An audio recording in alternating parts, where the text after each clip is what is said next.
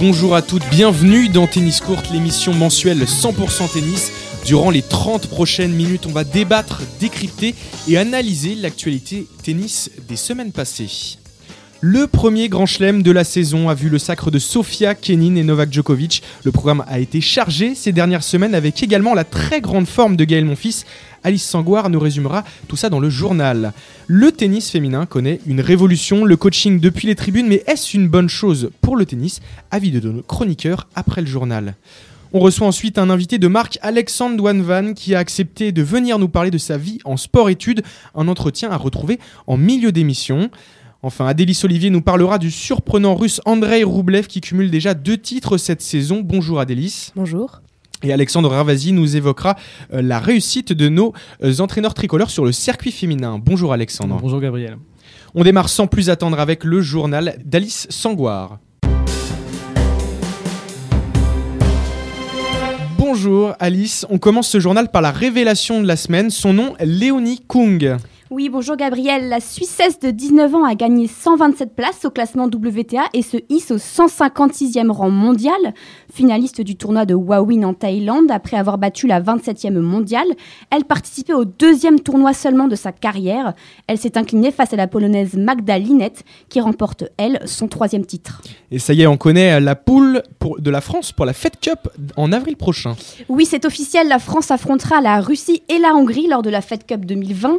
Les trois équipes se retrouveront en phase de groupe du 14 au 19 avril à Budapest.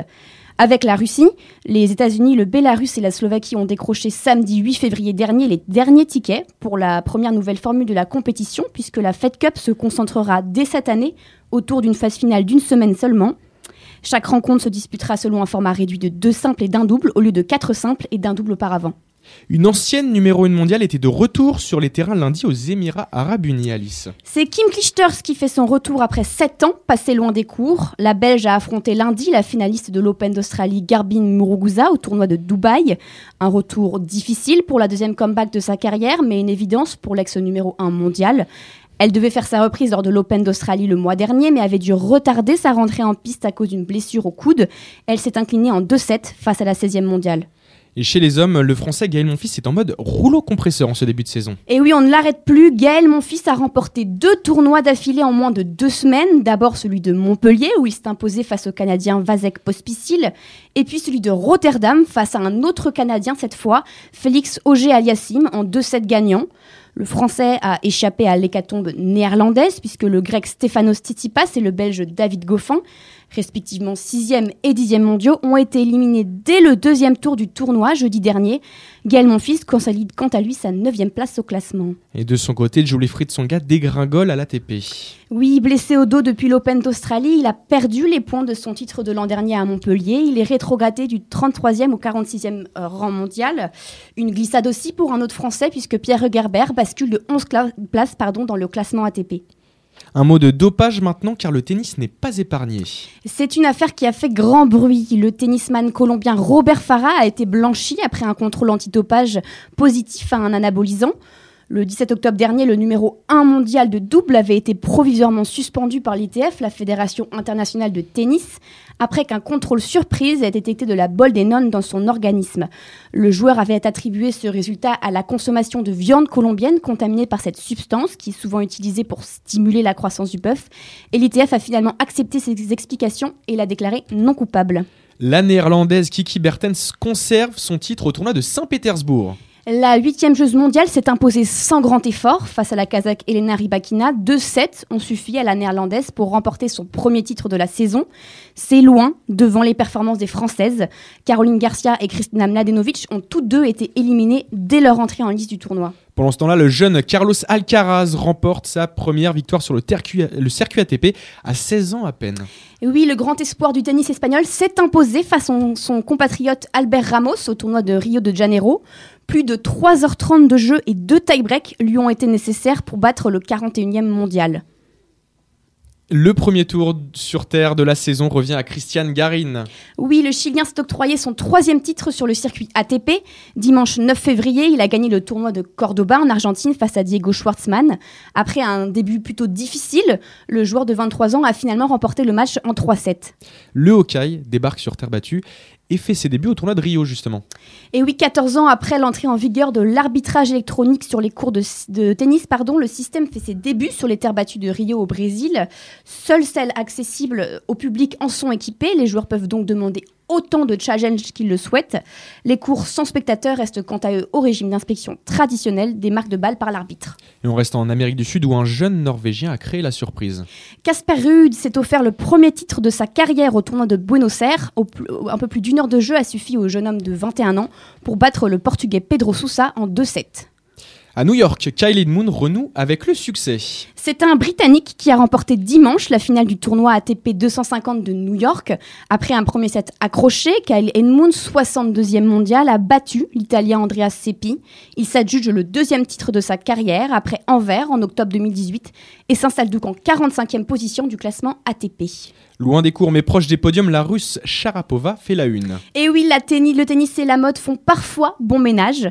La joueuse russe Maria Sharapova a fait une apparition plutôt remarquée au show de la styliste Vera Wang à New York. Habillée tout en noir, elle a été photographiée aux côtés de l'éditrice en chef du magazine Vogue, Anna Wintour, et du journaliste britannique spécialisé de la mode, Amish Bowles. Et on finit ce journal avec l'image du mois, Alice. Et eh oui, un joueur de tennis qui s'hydrate en plein match avec du sirop d'érable. Alors l'image fait sourire, mais le Canadien Vasek Pospisil a fait le buzz sur les réseaux sociaux lors de sa finale à Montpellier contre mon fils. Il a tweeté, je cite, le sirop d'érable de meilleure performance sportive, riche en nutriments et minéraux, étonnamment bon dans le café, un très bon ami ne me remerciez pas. Merci beaucoup Alice pour ce récapitulatif de l'actualité. Donc j'espère que nos auditeurs ont noté l'astuce euh, du sirop d'érable. Il est temps maintenant d'ouvrir notre premier débat. On va parler de coaching féminin.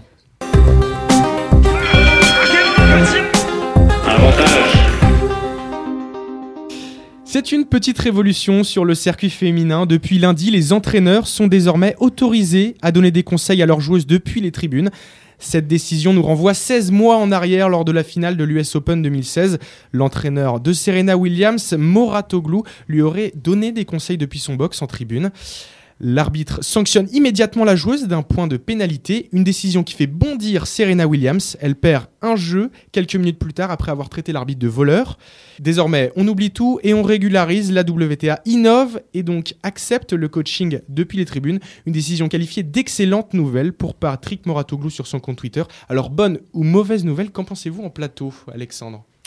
Pour moi, c'est pas une innovation, c'est une régression pour le tennis féminin, euh, parce que la joueuse est censée arriver sur le court avec les clés pour battre son adversaire. Et euh, si elle n'a pas les clés, bah, elle perd le match et elle peut. Pas à son entraîneur de les lui donner pendant le match. Je sais pas ce que vous en pensez. Euh, oui, pour moi, c'est oublier que le tennis est un sport avant tout individuel. Il y a une dimension mentale qu'on est obligé de prendre en compte. Et euh, ça joue, euh, un match, ça joue contre soi-même, avec sa tête. Et c'est la joueuse sur le court qui doit s'en sortir, qui doit trouver les solutions.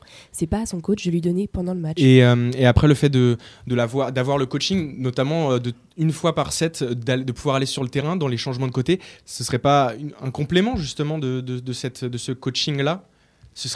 On considère que le coaching entre les, entre les, les jeux n'est pas une régression, justement, comparé à, au fait en, en tribune non, le fait de le faire au changement de côté, c'est une petite amélioration en disant pour aider la joueuse si vraiment elle a un gros trou mental ou des choses comme ça. Maintenant, le faire en continu via des gestes depuis les tribunes, euh, bah c'est, comme tu disais, Adélis, c'est nier l'essence du tennis où la joueuse est censée être autonome. Hein. Je reprends les mots de Sam Sumik, qui est le coach quand même, l'ancien coach de Victoria Azarenka et Garbine Muguruza. Et il dit Je pars du principe que si je fais du bon travail, ma joueuse n'a pas besoin de moi pendant les matchs. il y a une certaine beauté et une certaine valeur à préparer son athlète et à croire qu'il a tous les éléments pour euh, parer aux situations émotionnelles qu'il va rencontrer sur le cours. Il a totalement raison. Il y a aussi un, côté euh, de concentration pour moi. Si, si, le, si le, le, coach est dans les tribunes et non pas sur le terrain, euh, il y a cette idée que la joueuse va peut-être continuellement chercher le regard de son entraîneur, essayer de comprendre ce qu'il lui dit depuis parfois un peu plus loin dans les, dans les tribunes. Et, je me demande justement si ça va pas aider à la déconcentrer plutôt qu'au contraire la remettre sur le droit chemin puisqu'elle va peut-être continuellement chercher euh, des indications alors qu'elle aurait très bien pu euh, les trouver elle-même, comme vous disiez, euh, avec les clés en main avant le match. Mais après, ça restera par des gestes. Il pourra pas non plus lui donner des conseils, lui, donner des conseils très précis. Ça va rester, ça va se cantonner à des simples gestes de l'entraîneur. Est-ce que ça va vraiment changer fondamentalement le cours du jeu? Bah, c'est suffisant pour qu'il y ait une rupture d'équité avec une, par exemple, une joueuse dont le coach n'utilise pas ce genre de gestes. Et est-ce qu'ils ne sera pas aidé Ils n'ont pas à s'adapter les entraîneurs à, cette, ce changement?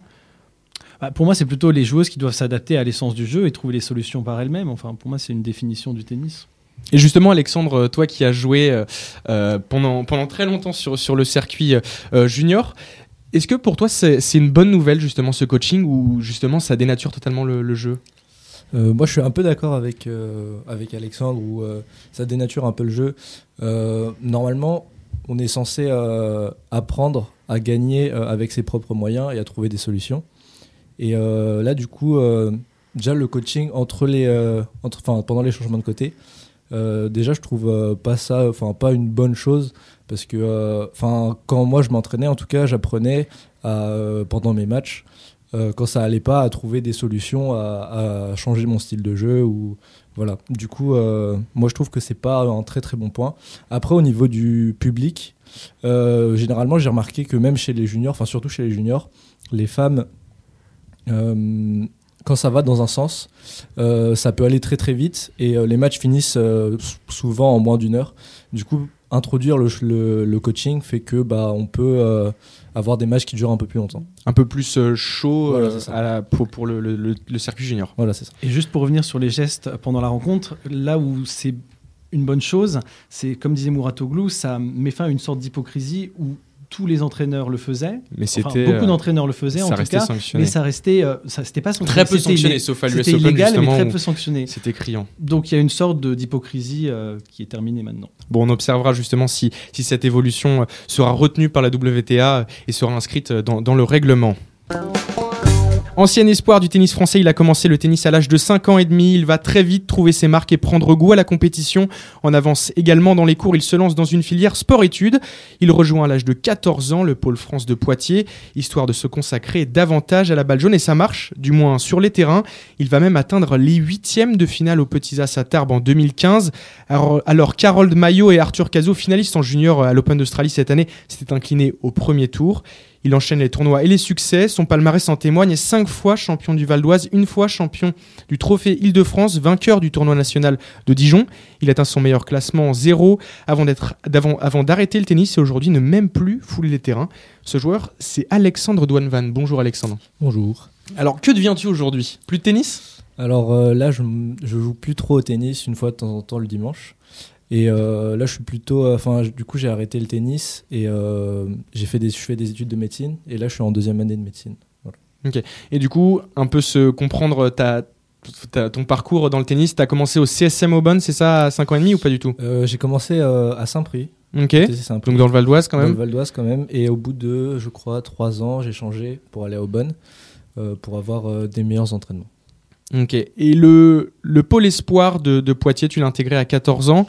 Comment ça se passait exactement et qui, t'a contacté pour, intégrer ce pôle, ce pôle France, ce pôle espoir? Alors, euh, on avait euh, un responsable qui euh, se chargeait de la détection des joueurs. Il venait un peu dans chaque ligue pour voir quel joueur pouvait l'intéresser. Et après, on, m'a sélectionné du coup pour faire deux stages nationaux avec entre guillemets les meilleurs joueurs de France. Et au final, il s'avère que bah, il m'a pris pour intégrer le pôle France de Poitiers. Ok, et t'es resté deux ans là-bas, c'est ça? Oui, je suis resté deux ans. Les, une journée type au Pôle France, ça se passe comment? Alors, on, a, on se réveille vers 7 euh, heures. On prend notre petit-déj euh, de 8 à 11. On fait nos. Euh, enfin, on a 3 heures de cours, quoi. Après, on, vers 11h30 jusqu'à midi et demi, 13h, on a, on a entraînement. On part manger. on a 2 heures de pause à peu près. On reprend vers 14h30. On rejoue au tennis jusqu'à 16h, 16h30. Et après, on a une heure, une heure et demie d'entraînement physique. Et le soir, euh, on mange et on a une heure d'études à 21h pour faire notre devoirs. À 21h Ok. Euh, non, à 20h, pardon, jusqu'à 21h. Et à 21h30, euh, on va se coucher. C'est une journée extrêmement chargée en fait. Voilà, c'est très chargé et bah, on n'a pas beaucoup de. Enfin, on a des temps de repos, mais sinon c'est très rythmé. Et pour tenir le rythme, justement, tu, tu faisais comment? Tu avais un peu tes, tes, moments à toi aussi où, où, tu pouvais te retrouver seul et euh, bah, dans, on était dans une, euh, dans, un, dans, une, dans une sorte de forêt. Et euh, là-bas, il y avait un piano. Et de temps en temps, j'allais jouer au piano pour me détendre. Et voilà, ça me permettait de décompresser. Voilà. Ça marche. Et tu as fait beaucoup de tournois avec dans, dans cette période-là, de 14 et 15 ans? Alors, j'ai fait beaucoup de tournois dans, ouais, dans les deux années. Et j'ai eu pas mal de bons résultats. Et euh, bah, ça m'a permis d'apprendre euh, plein de choses. euh, voilà, Et avec, euh, pourquoi ne pas être resté du coup au, au pôle France? Euh, je suis pas resté parce que je voulais. euh, Enfin, mon objectif avant tout, c'était d'être médecin depuis euh, depuis tout petit. Et euh, je voulais. Enfin, je suis allé là-bas pour avoir plus une expérience de vie où euh, je voulais pousser euh, mon niveau à son maximum pour voir euh, qu'est-ce que je pouvais donner en tournoi, etc. Et euh, bah, ça a plutôt bien marché, mais après, je me suis dit que c'était bien de revenir, comme j'avais deux ans d'avance à l'école, de revenir pour avoir un bac en terminale dans, mon lycée d'origine. Et, euh, et après, euh, continuer mes études. Mais justement, vu que tu étais à Poitiers et que tu avais ta vie d'avant justement dans le, dans le Val d'Oise, c'était pas compliqué de garder quand même les pieds sur terre et de te dire bah, j'ai encore quand même euh, la, la vie de. J'ai envie d'être médecin, je m'éloigne quand même de mes, de mes amis. Et là, je, je pars deux ans complètement à Poitiers, j'oublie tout ou c'était justement tu arrivais à revenir de temps en temps chez toi, il y avait un rythme et tu gardais un cadre familial? Alors, c'est vrai que la famille, euh, ça, ça peut manquer euh, parfois dans les moments difficiles. Mais euh, on avait un rythme, on retournait deux, euh, enfin une fois toutes les deux ou trois semaines euh, chez nous. Et du coup, ça permettait de revoir sa famille, passer des bons moments et après se re- recharger les batteries pour pouvoir repartir. Tu me parlais en off un peu de la pression qu'on te mettait dans, dans, dans, les, dans les tournois, ce qui, ce qui peut se comprendre puisqu'on est quand même dans un pôle, dans un pôle France. Est-ce que justement tu penses que la gestion des coachs était intéressante ou ça t'a un peu déplu euh, cette manière de te mettre la pression euh, Quand il y a une victoire, tout va bien et quand il n'y en a pas, bah, on t'oublie un peu et on, s'énerve? Euh, c'est vrai que c'est un peu difficile mentalement parce que quand on, joue bien, on, nous dit que, on est vraiment fort, on peut gagner, plein de tournois. Et dès qu'on fait un, un petit match où ça va un peu moins bien, on a l'impression que que tout va mal et euh, les entraîneurs ils nous dévalorisent un peu. Et ça peut être parfois un peu euh, ouais, compliqué mentalement. Ok. Et quand tu es passé à Tarbes, justement, c'était en 2015, si je me trompe pas, tu as fait huitième de finale, je l'avais rappelé. Euh, tu as fait un tournoi et tu arrives du coup en huitième, la grippe, et tu me disais en off que la finale aurait été jouable? Alors oui, euh, normalement le tableau était ouvert au moins jusqu'à la finale, mais euh, parce que là c'était vraiment la période où je jouais le mieux, la surface elle me convenait parfaitement. Euh, au premier tour, je bats la tête de série 3 assez facilement, et après je crois que je bats euh, un, je crois le, soit le meilleur américain, soit un top 3, un truc comme ça, genre très facilement. Et euh, je prends la grippe et je perds contre mon pote, euh, avec qui je m'entraîne tous les jours. Du coup, c'était un peu compliqué. Euh, Enfin, c'est l'ambiance. Enfin, j'avais pas assez d'expérience. Il faisait très chaud. C'était, euh, il y avait un endroit côté un peu euh, fête foraine, un peu pour les enfants, où il faisait très chaud. Et euh, je pense que c'est là, avec les changements de température, où j'ai pris, j'ai pris. Et, on sent justement à Tarbes que parce qu'il y, a- beaucoup de champions qui sont sortis de là. On sait qu'il y a, y, a, y a Nadal qui l'a gagné, il y a Gasquet aussi, si je me trompe pas. Est-ce qu'on sent justement qu'il y a cette pression et se dire bah attendez, ça se trouve là il y a le futur Roger Federer qui va sortir de ce tournoi? Alors euh, oui et non parce que euh, on sent qu'il y a de la pression parce que je crois que les demi et la finale sont retransmis et commentés sur euh, Eurosport ou euh, quelque chose comme ça. Euh, et tous les sponsors sont derrière. Je crois que bah, si on gagne le tournoi, on est sponsorisé par Nike, donc c'est pas rien. Mais je me dis quand même qu'on est on est assez jeune et que ça peut évoluer. Enfin, quand on a 14 ans, c'est c'est encore euh, très tôt pour savoir si on peut devenir un, un grand joueur ou pas. On sent déjà qu'il y avait de la maturité à, à cette époque-là. On, on va juste rappeler un petit un fun fact de, de, de, ce- de ces petits as. Apparemment, tu m'as dit en off que tu avais fait le record euh, de vitesse sur ce, au service. Tu as fait un ace à 207, c'est ça? Ouais, c'est ça. Au premier tour, euh, en fait, on, sur le cours central, il y a un petit radar. Donc Et, 207 à, à 14 ans. hein. oui, c'est ça. Ouais, c'est ça. Et euh, il y a un petit radar et des fois, euh, bah, du coup, on a envie de regarder un peu, un peu le compteur. Et c'était sur euh, balle de 7 euh, au premier set et je mets un ace et je regarde le compteur et je vois 207 et je me dis ah euh, bah c'est pas mal. et après, euh, Ouais, c'est pas mal. on vient me voir et on me dit que euh, que bah c'est le record, euh, le record à Tarbes. Et du coup, j'étais un peu surpris et tout et voilà. Bon, bah au moins, ça reste, tu resteras dans les tablettes euh, de, Voilà, des petits as. Merci beaucoup, Alexandre, d'avoir accepté notre invitation et bon courage pour tes études. Une question pour vous en plateau maintenant. Selon vous, sur les 16 filles en deuxième semaine de l'Open d'Australie, combien sont entraînées par un Français? 8. 6. ambitieuse, 8 ou 6, euh, c'est que 4, mais c'est déjà pas mal. Et oui, le quart des meilleures joueuses de la saison est entraîné par un Français.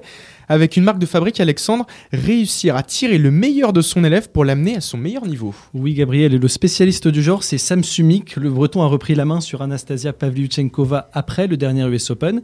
Et alors qu'elle n'avait pas atteint de finale depuis un an et demi, bam, deux de suite. Et cette année, elle compte déjà deux victoires sur le top 4. Mais Sam Sumik n'en est pas à son coup d'essai. Avant elle, il a permis à deux joueuses de devenir numéro 1 mondiale et de remporter deux titres du Grand Chelem, Victoria Azarenka et Garbine Muguruza. Autre performance à Dubaï, la victoire d'Onz sur Alison Risque. La Tunisienne, première joueuse maghrébine à atteindre les quarts en Grand Chelem, grâce entre autres à son coach Bertrand Perret. Trois ans qu'ils collaborent ensemble. Et voilà, voilà ce qui, ce qui définit selon lui les coachs français. La French Touch, euh, c'est peut-être rester, rester euh, très technique, euh, être assez ouvert et c'est vrai qu'on est assez recherché de, partout. Euh. Ces demandes, certains coachs français les refusent au profit de compatriotes. Euh, citons Emmanuel Planck avec Stan Wawrinka et David Goffin, ou encore Louis Courteau, courtisé par euh, Svetlana Kuznetsova. Thomas Drouet, lui, a accepté d'aider Qiang Wang l'an dernier. Et si la chinoise a atteint la deuxième semaine d'un grand chelem par deux fois ensuite, il n'y est pas étranger. C'est lui, pour rappel, qui avait aidé Marion Bartoli à remporter Wimbledon en 2013. Et à l'époque, qui aurait cru que la Française gagnerait un grand chelem? Enfin, la pépite Cory Goff, euh, plus grand espoir du tennis féminin, n'est pas loin d'être un pur produit français, formé à l'académie de Patrick Mouratoglou dans le sud de la France et coaché depuis l'an dernier par Jean-Christophe Forel. Fort de 10 années d'expérience, il expliquait ses méthodes l'an dernier au journal 20 minutes. Que j'entraîne Korigov ou un joueur qui est 600e mondial, je suis avant tout passionné par ce que je fais. Ma méthode et mon discours sont les mêmes qu'avec un gamin de 12 ans qui a un niveau régional, et c'est peut-être cela aussi qui fait sa force. N'oublions pas Gilles Cervera, élu l'an dernier meilleur coach, par ses pairs, et il a propulsé Daniel Benvedev dans le top 4 grâce à deux titres en Masters 1000 et une finale à l'US Open l'an dernier. Ou encore Dimitri Zavielov, le français s'occupait simultanément des Suisses Stan Wawrinka et Thierry Abadzinski en 2016, année où ils ont atteint le top 10. Désormais, il est en charge de Johanna Conta. Résultat, elle pour la première fois en demi-finale d'un grand chelem. C'était à Roland Garros l'an dernier. Bref, les coachs français ont la cote. Ils ont en commun d'être plutôt jeunes, moins de 40 ans, de n'avoir jamais percé en tant que joueur. Pas un problème pour Thomas Drouet. Paradoxalement, cela s'est même transformé en bénéfice, selon le coach de Kyung Wang. Il raconte à l'équipe que cela lui a servi par la suite pour mieux exploiter le, potentiel de sa joueuse. Seulement voilà, aucun entraîne de joueuse française et les tricolores étaient absentes de la deuxième semaine de l'Open d'Australie. Un hasard Peut-être pas tant que ça. Merci beaucoup Alexandre pour cet éclairage sur la réussite de nos entraîneurs français. Et du coup, euh, on peut imaginer que les entraîneurs parlent anglais? Les entraîneurs français savent parler anglais? Oui, pour le coup, eux doivent être bilingues. Merci. Voyons si Alexandre... Euh, voyons si l'actualité des tricolores est aussi brillante. C'est l'heure de la Minute Bleue préparée par Roxane Tegerina. Gaël fils est sans conteste le français à suivre en ce début d'année. Titré à Montpellier la semaine dernière, le 9 joueur mondial a remis ça dimanche à Rotterdam où il a conservé son titre. Il signe donc son dixième titre ATP et c'est la première fois de sa carrière qu'il remporte plus d'un titre dans une saison. Rotterdam a décidément souri au bleu cette semaine puisque ce sont Pierre Gerber et Nicolas Mahut qui ont remporté le tournoi en double, conservant eux aussi leur titre et signant leur 16e succès commun. Pas autant de réussite chez les femmes du côté de Saint-Pétersbourg puisque Kristina Mladenovic et Caroline Garcia se sont inclinées dès leur entrée en lice tandis qu'Alizé Cornet issue des qualifications a été stoppée en On note cependant le retour en force d'Océane Dodin qui elle aussi issue des qualifications a réalisé un joli parcours en battant notamment Joanna Conta. La Lilloise fait un bond de 46 places au classement WTA grâce à son quart finale et pointe désormais à la 129e place mondiale. Pourquoi ne pas penser au tableau final de Roland Garros? Sur le circuit ITF, Clara Burel opérée au poignet l'année dernière a signé dimanche à Grenoble sa première victoire chez les professionnels. La Bretonne de 18 ans est bien de retour. Chez les juniors enfin, Harold Mayo, titré l'Open d'Australie et Diane Paris occupent toujours la première place mondiale. Le Messin qui a battu son premier top 100 au Challenger de Cherbourg entend bien capitaliser chez les grands. Pressé mais très complète, merci beaucoup Roxane. Parmi les joueurs en forme de ce début de saison, euh, de ce début de saison 2020, Andrei Roublev, déjà deux titres au compteur pour le Russe qui démarre très fort la saison. Adélis Olivier, enfin l'année de la confirmation au plus haut niveau pour le jeune espoir du tennis.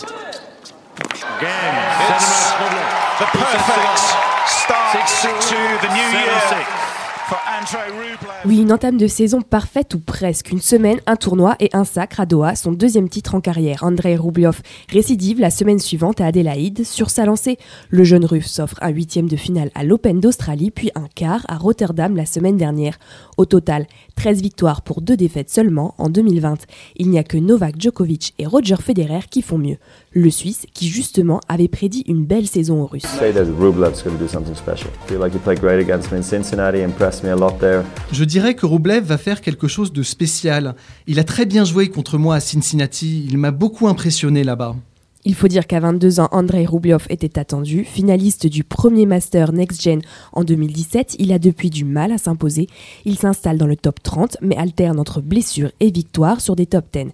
Goffin, Tim ou même Federer tombent sous ses coups de boutoir car le russe est un énorme puncher, un acharné du fond de cours, presque possédé sur le terrain. Andrei Rublev s'est hissé à la force du poignet à la 14e place mondiale, son meilleur classement, mais pas son objectif final. really happy to be at top 20, but this is a small step because uh, there's so many upcoming guys who is so good, and there's still so many guys who is much better than me, and you have to always working to to improve. Je suis très heureux d'être dans le top 30, mais c'est une petite étape parce qu'il y a tellement de bons joueurs qui arrivent et tellement de joueurs qui sont encore meilleurs que moi. Il faut continuer de travailler pour s'améliorer. Andrei Rublev a 9 mois devant lui pour confirmer ce début de saison tonitruant. Merci beaucoup Adélis, on va suivre de très près l'avenir d'Andrei Roublev, on connaît désormais un peu mieux euh, grâce à ta chronique. Il est maintenant temps de faire un petit point sur les semaines à venir avant notre prochaine émission. Alexandre a concocté le journal tennis des tournois à pas manquer.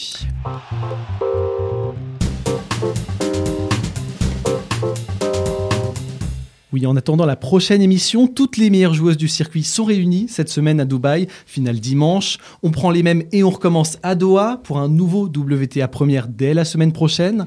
Pendant ce temps, chez les hommes, deux ATP 500 au programme. Dubaï avec un plateau très relevé. Roger Federer remettra son titre en jeu, mais face à lui s'avancent Djokovic, Tsitsipas et mon fils. Pas une mince affaire.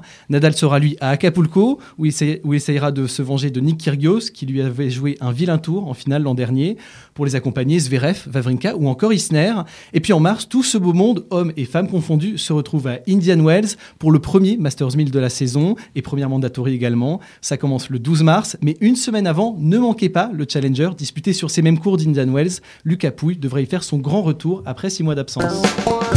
Merci beaucoup Alexandre, on publiera euh, d'ailleurs le détail euh, du calendrier sur nos réseaux sociaux. Avant de refermer cette émission, un petit tour des pronostics qui selon vous va briller dans cette tournée américaine, hommes et femmes. Qui veut commencer Alice? Allez, bah moi toujours pareil, hein, euh, on l'arrête pas. Djokovic, euh, vainqueur de l'Open d'Australie, euh, sur sa lancée, pour moi, euh, il est encore très en forme. Et du côté des femmes, je mise quand même sur Ashley Barty, même si elle a perdu en demi de- du dernier Open d'Australie. Pour moi, elle est quand même loin devant au classement et elle est quand même très en forme, donc j'attends beaucoup de, de Ashley Barty. Adélis Oui, Barty pour moi aussi chez les femmes. hein. Je, je la sens bien. Je, elle, je sens qu'elle euh, elle est frustrée de ne pas avoir gagné l'Open d'Australie. Elle va se rattraper sur cette tournée américaine. Et chez les hommes, moi je mettrais bien une piécette sur euh, Tsitsipas. Bon, Ouais. On observera tout ça et du coup Alexandre Chez les hommes, pourquoi pas Dominique Thiem continuer sur sa lancée Je de sa pense finale aussi, à- à, justement. l'Open d'Australie. Et justement, il a été très bon l'année dernière à Miami. Il a gagné le titre de Indian Wells. Donc euh, pourquoi pas récidiver cette année. Et chez les femmes, bah, écoutez, euh, Sofia Kenin, même si elle a perdu euh, cette semaine, pourrait euh, revenir en confiance après son titre à l'Open d'Australie. Je crois toujours en elle. Bon alors je vais dire aussi Tim parce que je pense qu'il avait fait une très très bonne tournée américaine l'année dernière et je vais dire Bianca Andreescu pour son retour. Allez pourquoi pas, elle va nous faire une, une petite surprise. On n'entend pas beaucoup parler d'elle et pourquoi pas aller chercher de beaux titres. Eh bien merci pour vos analyses. Cette euh, émission touche déjà à sa fin. Mais Tennis Courte euh, est à retrouver sur l'ensemble des plateformes de streaming. Et si vous ne voulez rien rater de l'actualité tennis, je vous invite à nous suivre sur les réseaux sociaux, Facebook, Instagram et Twitter. Merci Alexandre d'avoir accepté notre invitation. Merci à vous. Merci à Délice, Alice et Alexandre pour m'avoir accompagné en plateau. Merci à tous ceux qui ont contribué en coulisses à la réalisation de cette émission. Roxane Tegerina depuis la Belgique et Firmin Bray à la communication. Je vous souhaite une très bonne journée et vive la balle jaune.